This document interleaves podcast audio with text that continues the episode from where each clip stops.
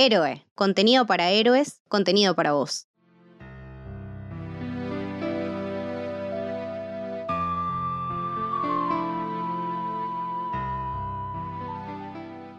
Bienvenidos y bienvenidas a un nuevo episodio de Maravillosa Jugada. Mi nombre es Gonzalo y me acompaña Jess hoy. ¿Cómo está Jess? Hola a todos, después de tanto tiempo.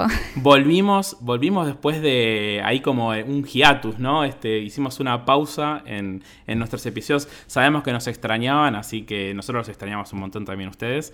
Así que estamos de vuelta. Y qué mejor para volver, creo que un episodio muy especial, también siguiendo la especie de evento especial que habíamos empezado con el último episodio, que fue el de Zelda, ¿no? El primer juego de Legend of Zelda. Este, y hoy lo vamos a continuar, creo que con uno de los juegos, por lo menos para mí, más importante dentro de la franquicia y también dentro de lo que fue no solo la historia de Nintendo, sino la historia en general de los videojuegos, que es Ocarina of Time. Sí, uno de los juegos que más se menciona eh, como el mejor de la historia de forma más repetida, ya sea por no solamente sus fans, sino por muchísimas personas que trabajan en la industria. Fue una gran inspiración, como hablábamos en el episodio en el que hablábamos de Zelda como franquicia. Eh, Zelda en sí fue una gran inspiración, pero Karina es, es algo que se repite todo el tiempo. Eh, creo que marcó la vida de todos. Totalmente. Y para un episodio tan especial como este, creo que teníamos que tener también un invitado muy, muy especial, alguien que tiene una conexión muy importante con este juego.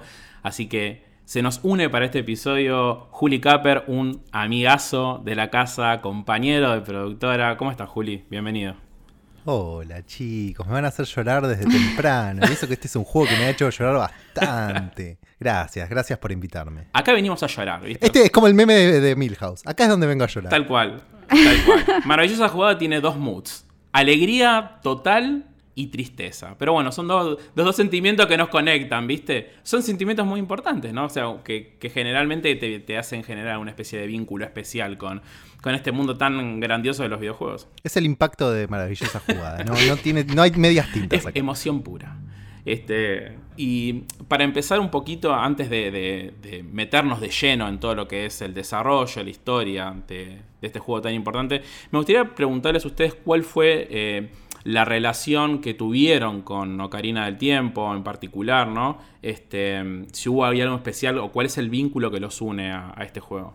Eh, en mi casa jugábamos mucho emulador de Super Nintendo y jugaba bastante a Link to the Past, aunque no entendía absolutamente nada, yo era, era muy chico en esa época. Y después recuerdo mucho verlo en la tele, digamos. Estamos hablando de fines de los 90, principios de los 2000, donde acá había programas de televisión sobre videojuegos y Ocarina of Time estaba muy presente. Lo cual hizo que cuando decidieron regalarme una consola, esto fue en el año 2002, yo tenía 8 años, fuera la Nintendo 64 y mi hermano me regalara el Zelda Ocarina of Time ese mismo día. Tengo la sensación, no tengo el recuerdo exacto, pero de, de, que me huele la cabeza completamente, de no soltar el juego, absolutamente para nada. Fue uno de los únicos dos juegos que tuve durante mínimo un año, digamos. Y a mí lo que me pasó con, Cell, con, con el Ocarina of Time específicamente es muy curioso y es que tuve un hiato también, muy largo, un hiato tan largo como el que tiene Link en el juego, de, de no jugarlo durante unos 6-7 años. Poético. Poético, absolutamente. Y tiene que ver con que un pibe de 8 años no es un juego fácil, Ocarina of Time. Eh, y cuando llegué al infame, del que ya hablaremos, Water Temple, no pude, no, directamente no pude, lo dejé ahí, lo intenté un par de veces en los siguientes años, pero jamás pude pasarlo hasta que unos 6, 7 años después lo agarré, lo empecé todo de vuelta, gané el juego y como que te cierra todo, ¿viste? Ahí cuando te, viste cuando terminas un juego que te cierra todo lo que vos venías te, te, venía gustando. Y eso para mí tuvo un impacto enorme, no no no, ningún otro juego hasta hace muy poco el Breath of the Wild, que ya hablarán en algún otro momento, eh, tuvo el impacto que tuvo Ocarina of Time conmigo. Eh, no, por, por, muchísimos años realmente no hubo otro juego que yo pueda decir, esto está a la altura de Ocarina of Time. Me parece... Es muy difícil de escribir Ocarina of Time. Para mí es una absoluta obra maestra. Totalmente, me, me, encanta porque, bueno, esta historia de Juli yo ya la conocía, obviamente, pero me emociona, me pone, me pone piel de pollo en este momento, realmente, porque me encanta eso de dejar un juego tanto tiempo, ¿no? Siete años, seis años, volver a tomarlo, y medio como que te, te, te transporta ese momento en el que lo jugaste por primera vez, pero a su vez uno tiene todo ese bagaje de todos esos años, por supuesto, ¿no? De experiencia acumulada, que lo ves con otros ojos, pero a la vez es imposible no recordarlo, ¿no? Los primeros recuerdos que uno tiene con ese juego. Este, además que justo sea esa misma cantidad de tiempo me parece bastante poético, como dije recién, pero bueno. y, y, es que además las edades eran más o menos las mismas. Claro. O sea, a Link lo duermen tipo a los 8 o 9 años y yo tenía más o menos esa edad. Y creo que también el juego tiene algo de eso, de las dos etapas, del coming of age. Y, y entonces se refleja, me parece, en la experiencia Total. de uno. Fue tu propio camino del héroe, digamos. Absolutamente. Jess, en tu caso, ¿cómo fue? En mi caso yo lo veía a Locarina en tipo nivel X, que lo mostraban todo el tiempo y lo quería jugar, pero bueno, eh, en, en, su momento también estaba la primera Play y era la Play o la Nintendo 64 y terminé yéndome por la Play. Entonces mi primer Zelda terminó siendo en realidad eh, Skyward Sword, eh, unos años más tarde. Y en ese momento es que eh, convivía con una persona que tenía una Nintendo 64 y ahí es que pude jugar por primera vez a Locarina. Eh, y yo lo vi más como una experiencia, no sé, como enriquecedora en lo personal porque también lo jugué con otra persona para la cual ese juego era como su favorito, ¿no? Eh, entonces fue como la experiencia de compartir algo, el, el chiche favorito de, de otra persona. Eh, y me parece una historia hermosa. Sí creo que seguramente, especialmente para el momento en el que salió, eh, estoy segura de que te volaba la cabeza, porque yo veía los mismos videos cuando era chiquita, cuando recién salió en nivel X, y decía, fa, mira, y pone ahí corriendo por los prados. ¿Cuándo y... lo voy a poder jugar? Claro, y vos lo ves, o sea, ahora lo ves y decís, qué sé yo, no sé. Pero en ese momento era, no sé, era diferente, era nuevo. Decías, wow, mira los videojuegos y lo que pueden ser los videojuegos. Así que eso es como mi mayor recuerdo de Ocarina. Además, resueno mucho con esta historia porque, bueno, en mi caso también, las primeras veces que he visto Ocarina of Time había sido en, la televisión, ¿no? En, los, mismos, los mismos programas que, mirábamos todos. Entonces era como, eh, eh, por lo menos en mi círculo cercano, cuando, cuando era chico, no había nadie que tuviera acceso a una Nintendo. Este, no, no, no se dio justamente esa posibilidad. Entonces, medio que uno lo vivía a través de, de videos, ¿no? De verlo en la televisión y demás. Y en esa oportunidad me acuerdo que, bueno, eh, eh, en esa edad, en ese periodo, digamos, de mi vida, viajábamos bastante con mis, con mis padres a Brasil. Y me acuerdo que mi primer contacto, la primera vez que pude jugar Ocarina of Time, fue como una especie de... Es como si les dijera, no sé, como, una, como un ciber, pero de consolas. Era una cosa así. O sea, vos podías alquilar tiempo para jugar en consolas. Este, y tenían de todo. Vieron que generalmente en, en, en Brasil siempre llegaba todo con mayor masividad que acá, ¿no? En cuanto a materia de videojuegos y en especial en Nintendo. Este, entonces, me acuerdo que tener mis primeros recuerdos de poder jugar una Nintendo 64 en estos lugares, ¿no? Eh, por ahí en plan de vacaciones, a la noche mis viejos iban a algún lugar y bueno, yo me iba este, a probar algún juego nuevo ahí. Bueno, esa fue la primera vez que pude experimentar una Nintendo 64 en mis manos, digamos. Este, y el Ocarina of Time en particular, porque era como el juego... Si recuerdan en ese momento, era un boom increíble Ocarina of Time. Todo el mundo hablaba de ese juego. Era como el juego popular del momento, ¿no? Es que hay como. Uno muchas veces habla cuando piensa en los videojuegos y en la época actual. Bueno, ¿dónde está el, quiebre de época en los videojuegos? ¿Cuándo lo, los juegos dan un salto que realmente decís esto es diferente? Y creo que pocos han sido como, como Ocarina of Time, porque fue en, el momento el exponente de lo que eran los juegos 3D, del paso al 3D de los juegos, el exponente, el que, el que mayor eh, uso le dio a esa herramienta. En el, en el, momento fue Ocarina. Totalmente, totalmente. Estamos hablando además de el, primer Zelda en 3D, veníamos muy cerquita de Super Mario 64 también, ¿no? o sea, empezamos a ver los primeros juegos en 3D de, de Nintendo y era una revolución increíble. Este, años después pude realmente jugarlo en, creo que es el caso de muchas personas, fue en emulación, ¿no? Eh, poder jugar este Ocarina of Time en, una PC emulándolo. en resultados que realmente eran muy pobres en ese momento, ¿no? costaba mucho hacer correr estos juegos en los primeros emuladores de Nintendo 64 en PC, eh, años después, por supuesto, ¿no?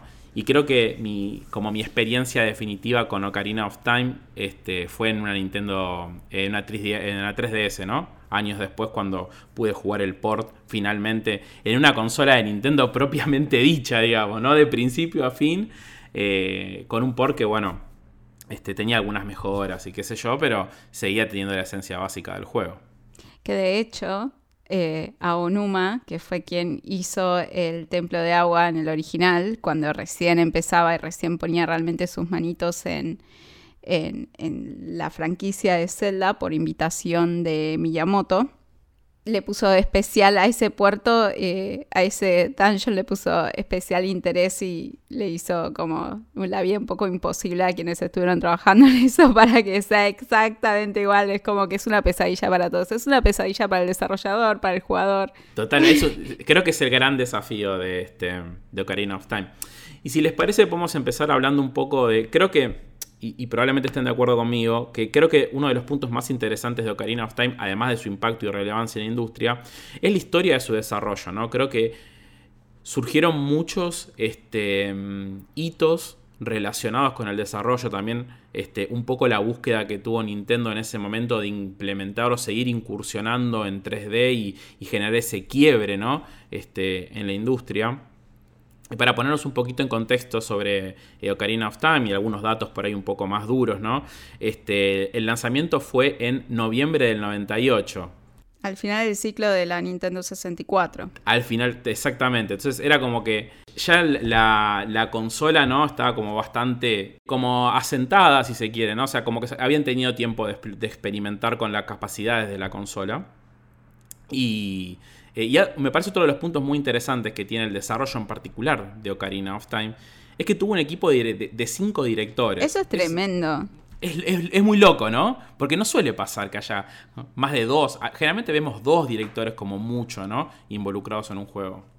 No, y Miyamoto los invitó a todos. O sea, fue como, vengan, eh, fue, creo que fue el primero en el que él se corrió realmente, en el que dijo, mira, yo voy a producir y te invito a vos, y te invito a vos y a vos, y hagan diferentes partes, hagan este mix and match.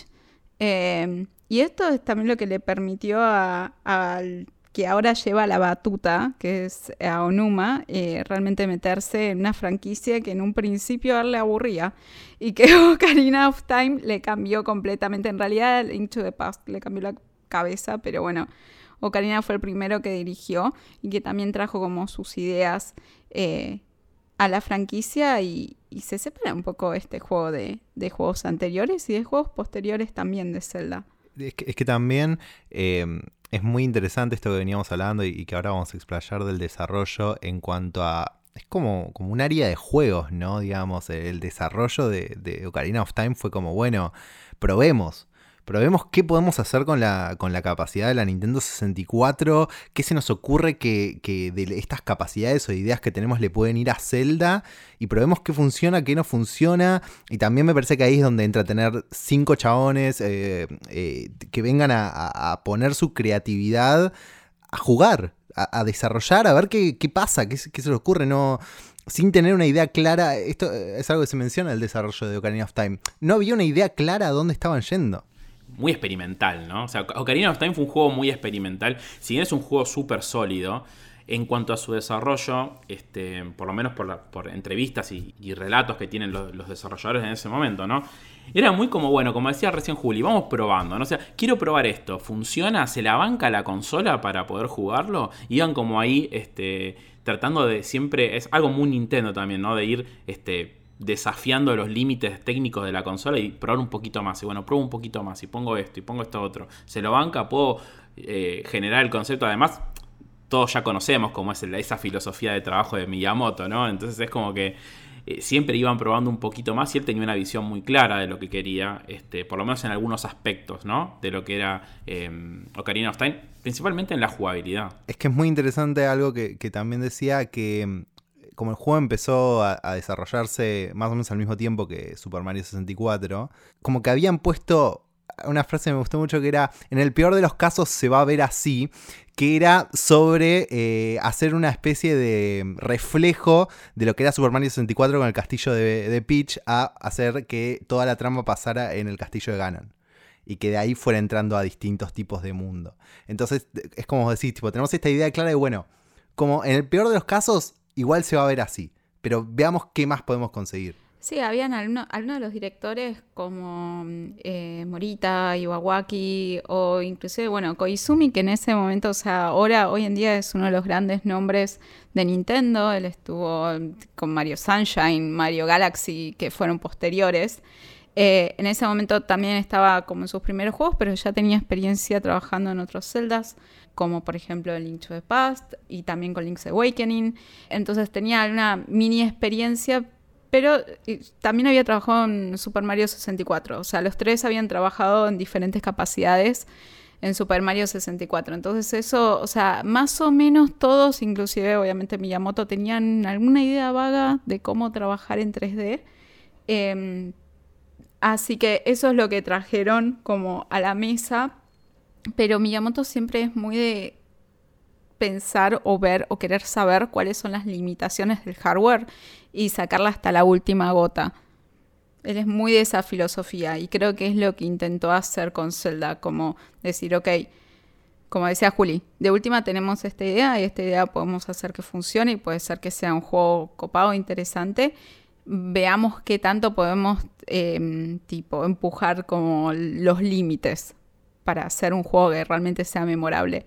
Y creo que lo lograron súper bien. O sea, lo tomaron en cierta forma como un sandbox en el que fueron probando y tirando ideas y decir, ah, esto se puede, bueno, entonces si esto se puede, a ver si se puede esta otra cosa y así. Eso me gusta un montón de, de, la historia del desarrollo también, como cada vez que conseguían algo, conseguían lograr algo en cuanto al desarrollo del juego, se, les abrían un montón de puertas más. Decían, tanto a nivel historia, o sea, el desarrollo de por dónde podía ir la historia del juego, que la fueron haciendo mientras desarrollaban, como para decir, bueno, también podemos probar esto otro en cuanto a, las capacidades del hardware. ¿eh? Es muy interesante. Y ahí hay algo muy. algo que vemos muy repetido en la historia de Zelda como franquicia y es lanzar un juego con la magnitud, digamos, que tiene una nueva entrega de Zelda, siempre acompañando el lanzamiento de un nuevo hardware, ¿no? Que en, el caso de, la Nintendo 64 iba a acompañar este periférico que eran en discos, ¿no? Porque hasta ese momento Nintendo 64 operaba en cartuchos y este, esta especie de disc drive, como le decían al, a este periférico de de Nintendo 64 iba a estar acompañando el, lanzamiento de, de, Ocarina of Time. Después no pasó, no sucedió, se dieron cuenta que no, no, no tenían la manera de implementarlo y volvieron a la idea de hacer eh, el juego en cartucho.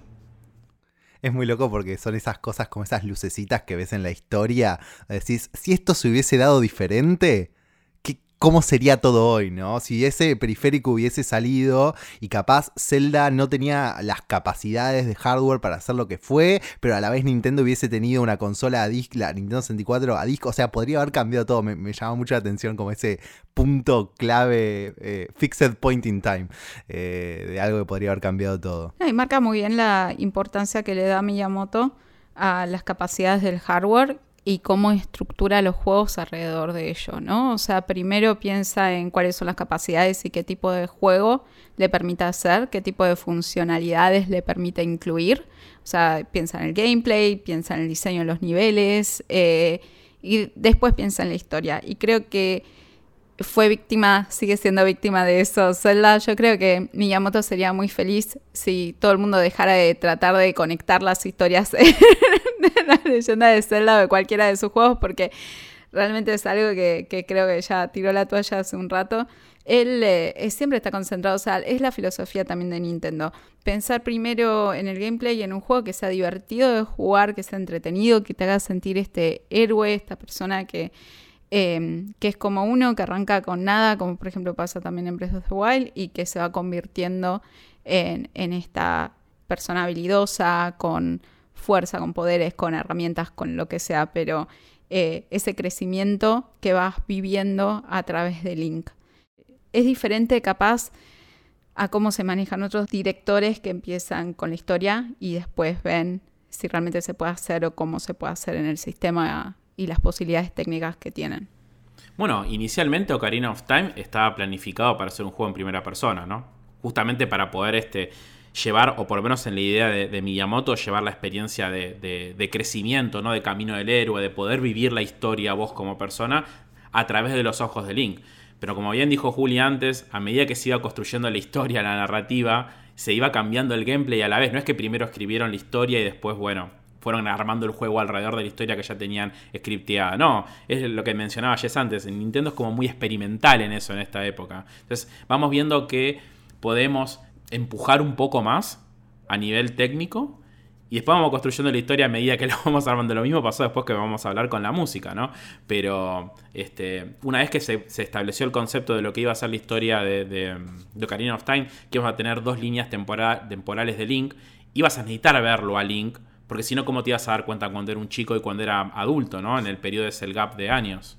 Sí, ¿no? Y de vuelta la, la, cadena de eventos que, que una cosa lo, lo, lleva a la otra, ¿no? Esta cosa también de, bueno, eh, el juego no va a ser en primera persona porque tenemos que ver a Link. Ok, pero Link eh, para mí tiene que ser un chico y creo que hay una historia ahí también sobre por qué, que, le preguntaron por qué Nintendo no tenía eh, como héroes que, sean bien parecidos. Eh, entonces también eso lleva a crear la versión adulta de Link. Sí, la esposa de Koizumi, de uno de los directores, le preguntó, le dijo, che, ¿por qué no hay un personaje que esté bueno? Muy la, filosofía Final Fantasy, pero a la inversa, digamos. Me encanta, o sea, si yo fuera, no sé, la pareja de alguien que trabaja en Square, también le diría, a ver, si me haces unos personajes que estén buenos. Totalmente. Pero Miyamoto, bueno, él decía, Link es un chico. Entonces ahí es como que las ideas clashearon un poco y dijeron, bueno, y si tenemos al chico y tenemos al adulto, porque quiero que sea cool, pero no tan cool. O sea, e, es como es, su hijo, ¿no? Todos decimos que mm, eh, Mario es el hijo de Miyamoto, pero Link también. Así que él tiene sus propias, obviamente, ideas de cómo cree que es Link. Y, ahí se crea esta. Y de vuelta, cómo eso puede impactar en la historia, porque cuando creas esos dos links y esta idea de que va a avanzar en el tiempo, es cuando me parece que realmente entra esta idea del coming of age que, presenta el juego y que me parece que funciona para, para el, el jugador me parece que reemplaza de una gran manera el tema de, lo que ellos querían con la primera persona, porque te ata la historia, te genera un vínculo completamente empático con Link cuando lo, ves crecer, cuando ves las cosas que cambian de una época a la otra, y además cuando todo eso mete otra de las temáticas que me parece que son fantásticas del juego, que es el tema de algo muy clásico de los Coming of Age, pero es de, la pérdida de la inocencia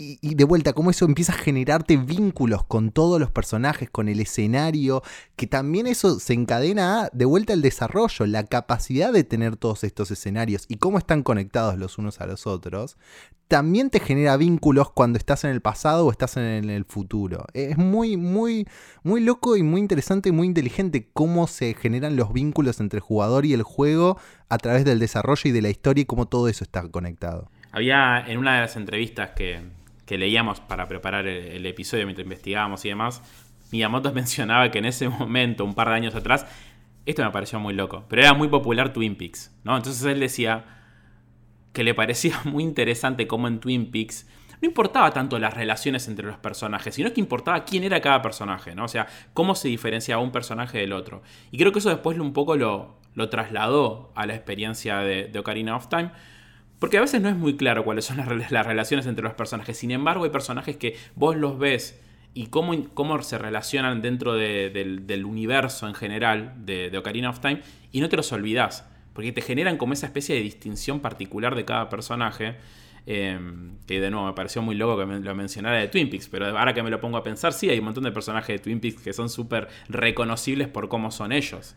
Este, me, pareció muy interesante eso, ¿no? De, cómo dio vuelta un poco lo que. La, por una construcción más clásica de personajes, no tanto en vínculos, sino en qué tienen para aportar y cómo se distinguen unos de otros. Y también a la hora de generar los vínculos que hay entre personajes, que algunos los tiene, se generan con, con cosas muy simples con gestos, con líneas de diálogo muy cortas, con silencios incluso. A mí una de, las cosas, o mi cosa favorita del juego, es la, es la relación entre Link y Saria, eh, que, es hermosa y que, y que todo el tiempo está basada en, en muchas veces en las cosas que no se dicen. eh, ellos y las cosas que quedan ahí colgando. Y hay, hay una frase que, que Jake le, le dice a, a Link en el juego cuando, cuando descubren a, a como Sage, que es que el, el flujo del tiempo siempre es cruel eh, y, la velocidad del tiempo siempre puede, parecer distinta para cada persona y eso no lo puede cambiar nada, nadie, pero lo que sí nunca cambia es, son las memorias de cuando uno es chico o del tiempo pasado. Y, y cómo eso se, se vuelve una, una temática reflejada en la relación de ellos, pero para todo el juego. Entonces, de vuelta, la inteligencia del juego para crear con muy poquito cosas enormes y sensaciones enormes en uno que está ahí jugando. Tal cual. Y mm, también otro de los componentes importantes en cuanto a personajes era este concepto de lo misterioso, ¿no? Por ejemplo, yo recuerdo también ahora que hablamos de los, de los Sages, ¿no? Este, cuando entramos al Templo del Tiempo y encontramos a Rauru también. La primera vez que lo ves ya te das cuenta que ya como está construido el personaje sabes que es misterioso y que algo te va, te va a orientar, no tiene como ese rol de sabio de que te va a dar la posta de cuál es tu misión, porque es lo primero que vemos después del, del letargo este, ¿no? De los, de los siete años. Entonces, de nuevo, con poquitos conceptos, a veces más gráficos, a veces por ahí más en la pequeña narrativa que podría llegar a tener, eh, me refiero a escrita, ¿no? Cómo construye un personaje y cómo construyen las relaciones. Eh, me parece que también es muy, muy interesante. Ahora que mencionás a Raoru, hay algo que a mí me encanta y, y, que es una historia con la que yo me siento muy, muy representado, que es eh, las teorías conspirativas o los mitos urbanos con respecto al el Sacred Realm, al, al, Templo de la Luz y todo eso, que yo, la, yo no las leí, o sea, no había internet en esa época, yo no estaba en internet en esa época, pero para mí el misterio, como vos decís, de vos ibas al, Templo de la Luz eh, y no lo podías recorrer. Estabas clavado ahí, habían cutscenes y eso era todo, pero en mi cabeza es como, quiero saber cómo es ese templo, tipo, quiero recorrer también ese templo y cómo eso le pasó a todos y empezó a generar todos estos mitos urbanos de no, si haces esto, si haces lo otro, si vas acá, vas a poder entrar, te encontrás la Triforce, que también tiene que ver con ciertas eh, supuestas... Eh, cuestiones de, que se iban encontrando en el código del juego, de ideas que al final no se terminaron de desarrollar, eh, pero me, encanta también todo ese aspecto que, como vos decís, que, tiene que ver con el misterio, pero que contribuye al lore y a los logros del juego. Otro de los puntos que creo que es muy interesante, especialmente para la época, es el uso que le dieron a las cutscenes. Eh, estamos justo en una época de videojuegos en el que los mismos juegos se volvieron cada vez más cinemáticos por las posibilidades técnicas eh, que empezaron a surgir en ese momento. Y, pero Miyamoto no es muy fan de ese tipo de recursos. Entonces, en realidad él usó las cutscenes como un recurso más a su estilo, que es para explicar eh, elementos del juego, explicar niveles, eh, para eh, darle mayor conocimiento o mayor conciencia de dónde estaba ubicado o de algún secreto o algo eh, al jugador. No tanto para contar directamente una historia como puede pasar en un Final Fantasy o capaz en un Metal Gear. Eh, como que no tenías esas cutscenes de una hora con un intercambio entre dos o tres personajes porque sí. Sí, y además eran explicaciones que muchas veces eran este, necesarias. Acá me lleva creo que a otro de los puntos muy importantes de Ocarina of Time. En cualquier celda, ¿no? Que es el concepto de las dungeons, ¿no? Este, que tenemos que ir resolviendo. Que el game design de algunas dungeons, y vamos, es imposible no hablar del Templo del Agua, ¿no? En este caso, eran bastante complicadas, ¿no? Para la época. Cuando lo jugué hace poco, eh, para, para, grabar esto, que lo jugué en un emulador, eh, le presté especial atención, ¿no? A, ver qué es lo que hace de, del Templo del Agua tan difícil. Y hubo una situación que me resultó hiper particular, que es que vos en un momento estás jugando con este tema de los niveles del agua, y cuando subís el nivel del agua, se libera en el. Vos lo subís en el nivel del medio, pero se libera un cubo en el nivel del fondo que revela una habitación secreta. Que vos no tenés. Tipo, tenés que específicamente, estando en ese nivel de agua, ir a ese lugar y encontrarla. Son como esas ideas como súper. No sé. Me sale un poco outside of the box. Que, que, son. Siento yo, por lo menos, lo que me pasa que era muy difícil que a mí se me ocurra eh, pero son lo que le da esa cosa también de, de odio y amor al mismo tiempo, ¿no? Porque también resolverlo te, te genera una satisfacción enorme. Es que creo que va por ese lado. Me parece que también es, va muy de la mano con la idiosincrasia del desarrollo japonés de esa época, ¿no? Este, de ponerte un desafío que a veces era difícil, o por ahí un poco más difícil de la, del, del promedio, de una media, si se quiere, si existe algo así, ¿no? Pero em, más que nada por el hecho de que una vez cuando uno lo pueda resolver, realmente siente ese crecimiento de decir, lo pude terminar. Pero ahora viéndolo en retrospectiva, por lo menos desde mi punto de vista, me parece que era bastante complicado. Creo que un poquito de más, me parece, ¿no? Para esa época. Chicos, Aonuma se tuvo que disculpar públicamente. Se tuvo que disculpar públicamente diciendo perdón que le hice tan difícil. Igual, no es que sea tan difícil, sino que bueno, puede ser frustrante. Es como que trató de defenderse un poco, pero no. Hay algo que, que une el tema de las cutscenes con esto que estamos hablando de los dungeons también, que, que yo no lo sabía y cuando lo leí preparando esto me pareció súper interesante, que es en el primer dungeon, que es como un gran tutorial del juego, el de adentro del, del Gran Deku Tree, eh, hay la cutscene cuando entras al boss final, te muestra dónde está, pero desde el punto de vista del monstruo, porque vos lo tenés que buscar cuando entras al, lugar, no, no lo tenés de frente, tenés que buscarlo en el techo, y vos te enterás inconscientemente, porque te pone el punto de vista como si fueras el monstruo mirando, lo cual me parece súper interesante y súper inteligente, y me lleva a pensar también en, mi cutscene favorita es cuando estás llegando al castillo una vez que conseguiste las tres piedras de chico, y primero ves la puerta cerrada, tipo el puente levadizo cerrado, y decís, listo, acá se pudrió. y después tenés la cutscene donde ves a Zelda escapándose con Impa, y ella te tira la ocarina, y la cutscene te muestra a dónde va, para que vos sepas a dónde ir a buscarla después.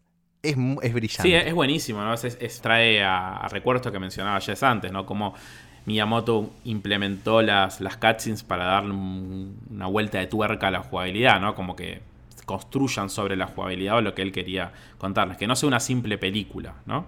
Y, hablando, digamos, de, impacto, ¿no? Del, en cuanto a desarrollo, en cuanto a la jugabilidad particular, ¿no? Este, tiene algunos features que eran como bastante importantes para la época, como, no sé, un sistema de, de loqueo, ¿no? De, de enemigos, que también era como bastante los primeros pasos, ¿no? Que vemos en esto de los sistemas de loqueo. Eh, botones que vos podías cambiar, ¿no? Podías alterar, este, por ahí tocando la ocarina, la, inclusión de un sistema de música dentro del juego, como es tocar canciones con la ocarina, que van a cambiar este, distintos eh, aspectos del universo, ya sea movernos de un lugar a otro, activar ítems, lo que sea.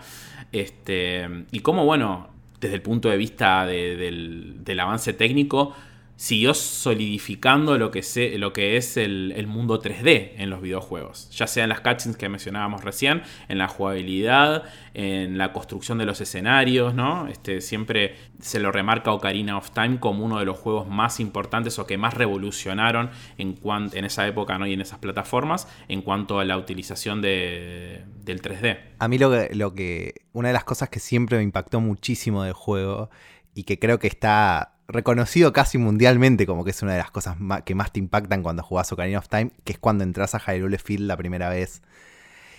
Porque es, e- esa es otra de las cosas que es una completa revolución del juego. Cuando tenés todo este ambiente cerrado que es el Kokiri Forest, el primer dungeon y todo eso, y cuando salís afuera y el mundo se te abre absolutamente y literalmente, no, no había nada igual, nada igual. Y además creo que, y acá nos vamos a transportar al, al próximo punto interesante de lo que es Ocarina of Time, y hablando de Hyrule Fields, y es la música, ¿no? Porque si hay algo que nos llevamos y que nos marcó para siempre de Hyrule Fields, es la música de ese momento.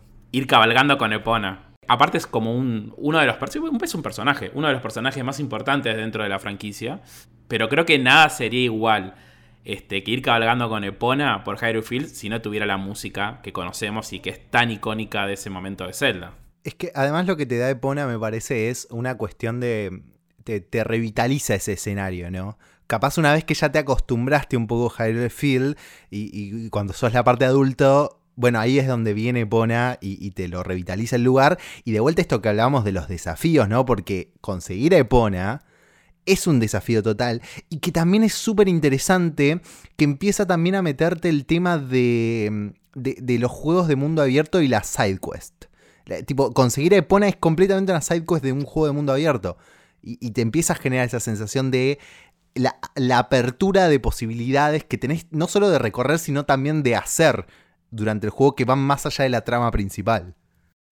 Sí, hasta ese momento no habíamos tenido un medio de transporte así tampoco, ¿no? Ese, y, además que con un nombre y apellido, digamos, ¿no? Porque ese es un personaje, es un personaje único de Pona, este, y la, la- la conexión, el vínculo que tiene con Link. Sí, fue creado por Koizumi, pero en realidad fue a pedido de Miyamoto, que decía, amo los caballos, sería re divertido incluir un caballo. Parece, es algo loco, ¿no? Pero es como que Nintendo, muchas de las grandes, de las grandes creaciones de Nintendo fueron por capricho de Miyamoto, ¿no? sí, A mí me gusta Sí. esto. ¿Por qué no hacemos esto? claro. No, no, no. Y hay entrevistas en las que Miyamoto eh, menciona esto porque es algo que reconoce un montón y que dice que muchas veces los diseñadores, cuando él tira de todas estas ideas, le dicen, che, ¿por qué no, no te vas tipo a, a diseñar otras cosas y me dejas en paz? Debe ser que debe ser como esa persona que si vos trabajás en Nintendo estás sentado en tu escritorio y viene y dice, "Che, se me ocurrió esto", ¿viste? Y te tira te tira una idea, vos estás trabajando en algo completamente no es tu productor, pero está es Miyamoto, ¿qué le vas a decir que no? ¿Viste? Entonces es como "Che, ¿por Sakurai le dijo que no. Sakurai, uno de los primeros Smash, fue, le tiró, che, y si incluimos a este personaje, le dijo, no. tenía la espalda de Iwata atrás, ¿no? Claro, Entonces es como es que. Tenía ah, eh, como en alguien en quien apoyarse, ¿no?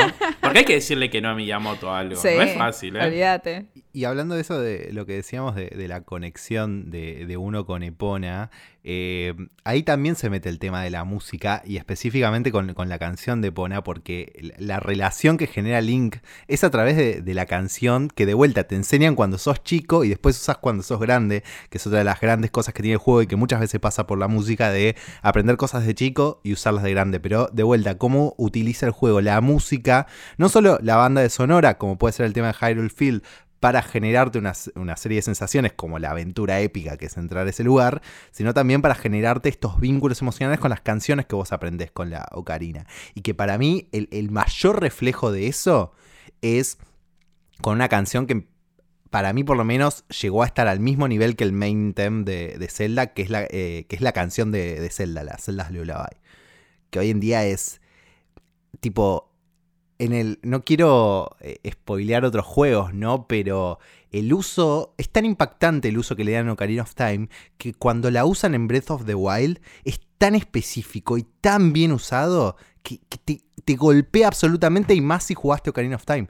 Eh, Lo que han hecho con, esa canción y con el vínculo que uno genera con las canciones en ese juego es impresionante. Capaz es una de las mejores obras de Koji Kondo. eh, eh, por lo menos es considerada como tal.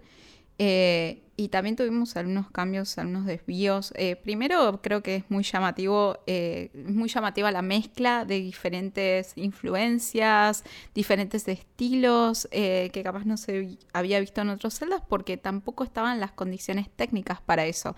Kondo siempre jugó con, con lo que podía hacer técnicamente para cada sistema, llevándolo al límite, pero realmente con la Nintendo 64 como que se pudo dar más una panzada eh, y realmente dejar volar su imaginación, que él decía que había recorrido muchos bares y muchas disquerías eh, buscando diferentes estilos, explorando, como eh, nutriendo su imaginación.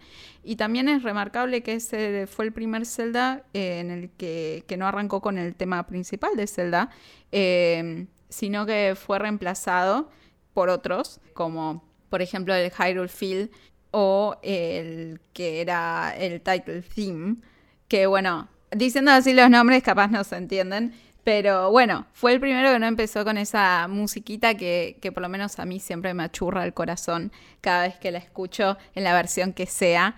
Y lo reemplazó, fue un buen reemplazo, así que eh, lo reemplazó por otras canciones que eran igual de memorables. Sí, tal vez el nombre no te dice nada, ¿no? Title Theme, pero yo les puedo asegurar que si ustedes la escuchan, van ahora, en este preciso instante, abren YouTube, no nos ponen pausa, si quieren ponen pausa este podcast y después lo siguen escuchando, pero van, ponen play a Title Theme de Ocarina of Time y les puedo asegurar que el tema lo conocen, porque es uno de los temas, creo que más emblemático de los videojuegos. eh, y es muy loco, ¿no? Porque hasta, hasta, ese momento estábamos muy conectados al tema principal de, de Zelda, ¿no? El original del primer juego. Que se venía repitiendo siempre. Y de repente lo tenemos en uno, de los juegos más importantes de la franquicia y ese tema no está. Pero lo reemplaza por otros, como decía Jess antes, que tienen creo que casi igual peso. Se me viene a la mente Gerudo Valley, por ejemplo. Uno de los temas más creo que archi mega conocidos de, mm, de Ocarina of Time y de los videojuegos en general también. Siempre cuando ven este, eh, orquestas de videojuegos que tocan temas de videojuegos, siempre algún tema de, Ocarina of Time está ¿no? en el repertorio. Eh, y creo que bueno, viene muy de la mano, como decía antes Jess, que me parece que es la mejor obra de Koji Kondo, o por lo menos una de la, para mí es una de las más importantes. Y además también fue el último proyecto en el que estuvo involucrado como compositor de principio a fin. Es 100% su, creo, su última obra completa, porque después con Majora's Mask estuvo involucrado también en gran parte de la producción. Después ya pasó como un rol más de como de head, ¿no? De la, de la división de música dentro de Nintendo, pero ya no, digamos, como compositor este, al 100% como fue en Ocarina of Time. Qué importante tener la capacidad de dejar eh, los egos a un costado y decir, en vez de que el tema principal de Zelda que yo compuse, que es tan popular, esté en este juego de Zelda que, que es tan icónico ya porque es el primer Zelda 3D, voy a correr eso a un costado y voy a componerle a este juego la música que necesita. Porque lo que tiene el, el Ocarina of Time es, tiene la música que necesita en cada momento para ponerte en el mood que el juego te, te está llevando a tener. Es absolutamente la música necesaria, más allá de si es la música de Zelda o no en ese momento. Y, qué importante que es, ¿no? El impacto y el peso y la importancia que tienen la, música en los videojuegos. En general, no solamente de esta obra, pero digo en general. Tomamos el ejemplo ahora porque obviamente estamos hablando de Ocarina of Time, pero eh, creo que gran parte de los, de los recuerdos que, se generan con el jugador en este tipo de obras se respaldan un montón en la musicalización de esos momentos. Yo creo que antes hablábamos de, de Hyrule Fields y, esta, esta, escena con Epona y demás yo les puedo asegurar que la escena no sería tan memorable si no tuviera ese tema de fondo, porque es lo que termina como de, darle una cohesión a ese recuerdo o a ese momento, esa experiencia que estás viviendo en ese momento. A, mí me pasa mucho que cada vez que aparece una cutscene de, de Jake, Zelda, y empieza a sonar la canción de Jake, a mí me dan ganas de llorar. Es automático, es, pero es porque es el mood, es el recuerdo, es todo junto en ese momento. funciona absolutamente. Me dio un poco de, piel de piel de piel de pollo me dio. ¿no? feels, me dio feels, tal cual. y, aparte es un juego muy, muy variado, muy. O sea, está bueno que se haya visto reflejada como esa diversidad cultural en la música, o sea, diferentes tonalidades, no es uniforme, eh, sino que es más una banda sonora que em, pega entre sí, o sea, que, que, armoniza, pero siendo muy diferente porque tenés demasiados estilos juntos. Eh, y que también refleja un poco el juego, ¿no? O sea, que es un juego que es bastante oscuro, pero también es muy Nintendo, entonces tenés esas dos cosas, que es un juego que, está balanceando diferentes estilos y la música acompaña también eh, esa intención. Y cómo acompaña las distintas culturas, ¿no? Porque a cada pueblo que vas tiene como su música distintiva, ¿no? Sabes que cuando vas a Gerudo tiene esta música más como de flamenco, más como de medio árabe, ¿no? Por momentos. Entonces es como que ya puedes linkear un estilo musical a un pueblo o una cultura completamente ficticio, que no tendríamos por qué saber cuál es su, historia, ¿no? Porque es creada. Después vas a los Gorons y tiene esta música más tribal, capaz. Es, como muy notorio. muy notorio la verdad que es increíble y yo realmente creo que es la mejor obra de, este, de Koji Kondo definitivamente. Totalmente. Y bueno, finalmente cuando, cuando se lanzó este Ocarina of Time, ya lo venimos charlando, pero fue un éxito completamente absoluto, creo, ¿no? O sea, rompió todo. Realmente fue todo lo que los, los directores creían y esperaban que iba a ser el juego. Un juego que no solo sea disruptivo, sino también sea un éxito entre, entre los fans. Eh, como para mencionar un dato, en el año en que salió, eh, se estrenó Ocarina of Time, competía y le ganó a títulos como, y esto es increíble, Metal Gear Solid, Half-Life, Banjo Kazooie, StarCraft, que son juegos que si los mencionamos ahora así al aire y uno, digamos, este, lo analiza, son juegos súper importantes dentro de la industria, que son hiper populares. StarCraft es uno de los juegos online este, más jugados de la historia. Half-Life, Metal Gear, o sea, estamos hablando de historia de videojuegos, o sea, fue tremendo el 98. Y creo que esto es, la, la acumulación de todo esto que venimos hablando, un soundtrack increíble, una disrupción tecnológica, eh, historias y, recuerdos que se generan con, ahí con los jugadores que perduran al día de hoy. Este, yo tengo recuerdos, como les digo, de haber jugado la primera vez allá entrecortado Ocarina of Time. Y, y al día de hoy lo sigo recordando como uno de mis juegos preferidos. Creo que hasta el lanzamiento de Breath of the Wild mantenía en gran parte de la comunidad la antorcha del mejor juego de Zelda. Incluso hoy también es discutido, ¿no? Frente a Breath of the Wild.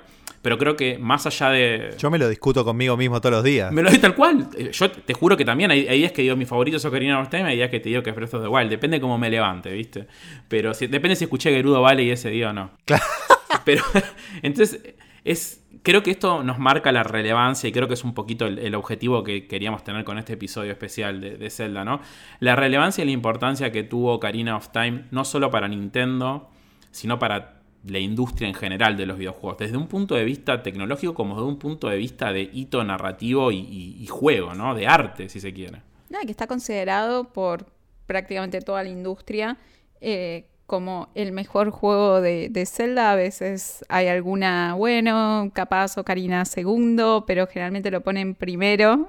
o sea, siempre está ahí. O sea, nunca lo vas a ver como, no, no me gustó tanto, capaz compite con alguno, pero en la gran mayoría de los casos lo van a poner como, como el primero y como el que inspiró a un a miles y miles de juegos que salieron después.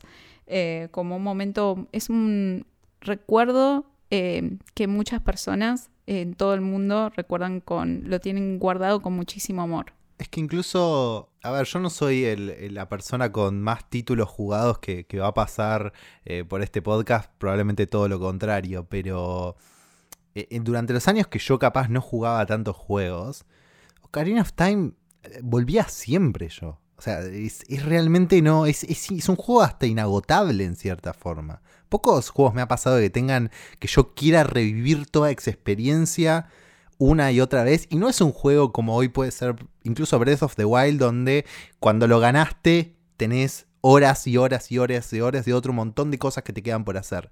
Es mucho más corto, mucho menos lo que tenés para hacer, pero aún así querés volver y hacerlo de vuelta. Es, es, es muy llamativo lo que genera. Sí, sí, sin dudas. Este, creo que a su manera marcó a cada, persona que lo, que lo jugó, ¿no? Ya sea por la música, ya sea por la historia, ya sea por la jugabilidad, el momento en el que lo jugaste. Siempre hay algo creo que Ocarina of Time tiene para darnos a nosotros como jugadores y también creo que al legado, ¿no? de la franquicia, porque muchísimos juegos este, incluso al día de hoy, citan Ocarina of Time como una de sus influencias más importantes. No solo en juegos open world, ¿no? O, si se quiere más dentro de lo que es la fantasía, pero hay un montón de juegos de, diversos géneros, de diversas empresas, de distintos años, y siempre encontrás algún desarrollador que cita Ocarina of Time como una de sus influencias más importantes. Y me gustaría a modo de cierre, este, remarcar tal vez alguno de los momentos o algo que consideran ustedes es lo más importante o lo que más se llevan de Ocarina of Time. Puede ser cualquier cosa, puede ser músicas, algún momento de la narrativa, un personaje, este, algún recuerdo, algo como que quieran darle este, a, modo de cierre algún recuerdo que tengan en particular con Ocarina of Time. Empezamos por Juli. A mí lo que siempre me termina más impactando de, de Zelda, de, de Ocarina of Time, y lo que más me queda es esto que hablábamos de, bueno, cómo con cosas chiquitas construyen una narrativa tan enorme. Cómo, desde el lugar donde la historia no era lo más importante, la historia es enorme, la historia es épica, la historia te llega y, es- y realmente te, queda un montón. Y, yo lo veo mucho en esta cosa de lo que mencionaba antes de, de la pérdida de la inocencia y todo ese tema que tiene el juego. Cuando el juego termina y, y Zelda, que por un lado me que aparte me parece maravilloso que es un personaje que en, en este juego te está ayudando todo el tiempo, aunque vos no lo sepas, después cuando descubrís que Jake decís, ah, Zelda estuvo todo el tiempo acá conmigo. Eh, ese momento al final donde Zelda toma la decisión de, de, bueno, vos vas a volver al pasado, vos vas a poder vivir tu, infancia, y esa Zelda, la del futuro, se queda ahí, ella no recupera esa infancia que perdió. Y están, son cosas que están en detalles, que, que no es realmente toda una explicación. Vos no ves a esa celda del futuro nunca más, o sea, pero es tan impactante, es, es tan. Te, te llega tanto al corazón todo ese tipo de cosas que me, me- vuelve loco como, como con tan poquito te, te impacta tanto a la historia. En lo personal, como dije antes, no fue mi primer Zelda, pero era fue como mi historia con Croc, ¿no? Pero más exitosa. Ese juego que siempre había querido jugar. No pensé que el tema que iba a salir en este episodio, pero me encanta. Vuelve siempre, Croc vuelve siempre. Era ese, ese juego que quise jugar y que por H por B eh, no pude en el momento, pero bueno, después tuve la suerte de poder hacerlo. Y lo jugué en una época en la que obviamente los gráficos eran mejores en videojuegos y estábamos en otra etapa. Y sin embargo, me parece. Es uno de mis celdas favoritos. Eh, mi celda favorito es Breath of the Wild. Pero. mm, Ocarina lo tengo bastante cerca de mi corazón. Como dije, fue una re linda experiencia que, que pude compartir con, con otras personas. Eh, y es lindo sentir ese amor, ¿no? O sea, y, y toda una comunidad que le tiene un cariño enorme a este juego eh, y que representa tanto para, para todos, ¿no? O sea, es esta piedra angular en la vida de tantas personas. Eh, es lindo, ¿no? O sea, cómo un videojuego puede unir así a, a personas de todo el mundo y de diferentes culturas eh, a través del tiempo, porque hasta el día de hoy que hablas con cualquier persona de Ocarina y siempre te va a hablar desde, desde un lugar de, muchísimo amor y cariño y respeto por, esta, por este juego. Eh, eso por un lado, y por el otro, eh, la historia, que está bien, eh, Miyamoto no le gusta decir que le puso demasiado pensamiento a la historia, pero la historia es bastante compleja y es bastante oscura. Más siendo Nintendo, es como que Zelda de cierta forma se diferencia bastante del resto de los productos de Nintendo. Y para la época en la que salió, o sea, pensemos que era la época de los mejores Final Fantasy eh, a la par. Y yo creo que eh, esto le dio como ese, es, ese juego, no sé, ese mismo nivel de RPG eh, a los que tenían Nintendo, a los que habían apostado por la Nintendo 64. Eh, no es un juego aniñado, no es un juego inocente, es una linda historia, eh, pero también es una historia que tiene sus partes oscuras, casi como la vida misma, se podría decir. Y abrió el juego al resto de los juegos de, Zelda. Sí, de- definitivamente fue un trampolín, incluso si nos paramos hoy en día ¿no? con lo que es la- el universo de Zelda, eh, fue el disparador de la apertura de las líneas de tiempo y demás, ¿no? que bueno, ese es un lío en el cual no, no vamos a entrar ahora, pero bueno, se tomó Karina of Time para, para construir todo eso, ¿no? Habla del impacto, ¿no? Esta, esta cosa que, que, que y yo mencionamos eh, de, de- de este, de estos momentos oscuros y de estas decisiones que, por ejemplo, pueden tener con- que ver con las líneas de tiempo dentro del propio juego, son el tipo de cosas que después ellos tomaron como, bueno, hay que hacer una línea de tiempo. ¿Dónde está el, dónde está el punto clave? ¿Dónde podemos, ¿Desde dónde podemos construir? Y decidir que Ocarina of Time sea eso muestra bastante del impacto. Totalmente, totalmente. Eh, yo creo que uno de mis, por lo menos, uno de, los momen- de mis momentos preferidos o algo que siempre re- remarco es ese recuerdo que tengo de la primera vez que pude eh, sacar la Master Sword del, del pedestal del tiempo. Este, tengo ese recuerdo marcadísimo. Creo que es uno de los momentos más icónicos dentro de la franquicia. Si bien ya habíamos visto en, en A Link to the por primera vez eh, referencias de la Master Sword, en este juego se la vemos, creo que en todo su esplendor, ¿no? Y la importancia que tiene. Es uno, es uno de los ítems que hacen a la franquicia, como también es la Trifuerza, por ejemplo. Pero mm, es como tu. Es tu arma, ¿no? Es el arma de Link con el, que, con el que va a vencer el mal, es el arma del héroe, ¿no?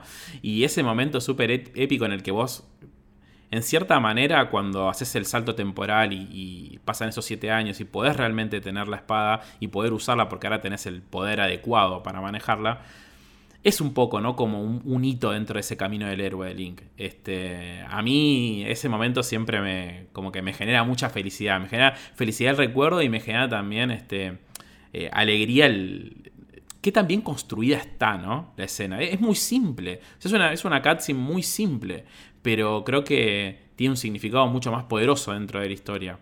Eh, también utilizando por ahí la, la- el artilugio, si se quiere, de las cutscenes. Por ahí un- una, una estrategia más cinematográfica. Pero mm, es un recuerdo que siempre cuando pienso en Ocarina of Time es el primero que se me viene a la mente, uno de los que más recuerdo y los que más atesoro. Bueno, creo que fue un, lindo cierre, ¿no? Esto de recordar nuestros mejores momentos o nuestros momentos más este, queridos con Ocarina of Time. Eh, quiero aprovechar para darte muchas gracias, Juli, por este, sumarte y por venir hoy a hablar de uno de tus juegos preferidos, que para nosotros era muy importante tenerte acá. Eh, y, y que cuentes ¿no? tu experiencia, así como con, por ahí nos contaste a nosotros en otro momento y conectamos por ese lado. Nos parecía que era muy importante tenerte para, nada, para que todo el mundo pudiera escucharlo también.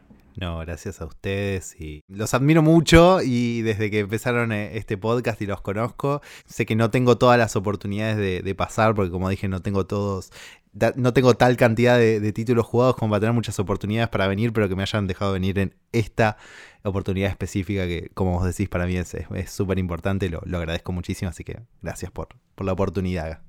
Por favor, por favor, para nosotros es un, un orgullo. Juli, eh, ¿dónde te pueden encontrar? A mí me pueden encontrar en arroba Julián Caper, Caper con K en Twitter o en arroba Julián Caper-bajo en Instagram. Si son fanáticos de Star Wars particularmente, tienen que seguir a Juli porque creo que es el, la persona que más sabe de Star Wars este, dentro de, de, no solo de héroes, sino creo que de las que conozco. Así que si, si les gusta tanto Star Wars como me gusta a mí, y le gusta a Jess también, eh, tienen que seguir a Juli porque es crack. Y escuchar con Urbano Galáctico, parte de, de, esta productora de héroe que es uno de los mejores podcasts del universo expandido de Star Wars que he escuchado. Que ya tiene episodio con Jess y que va a tener episodio con Gonza más pronto que tarde. Crossovers.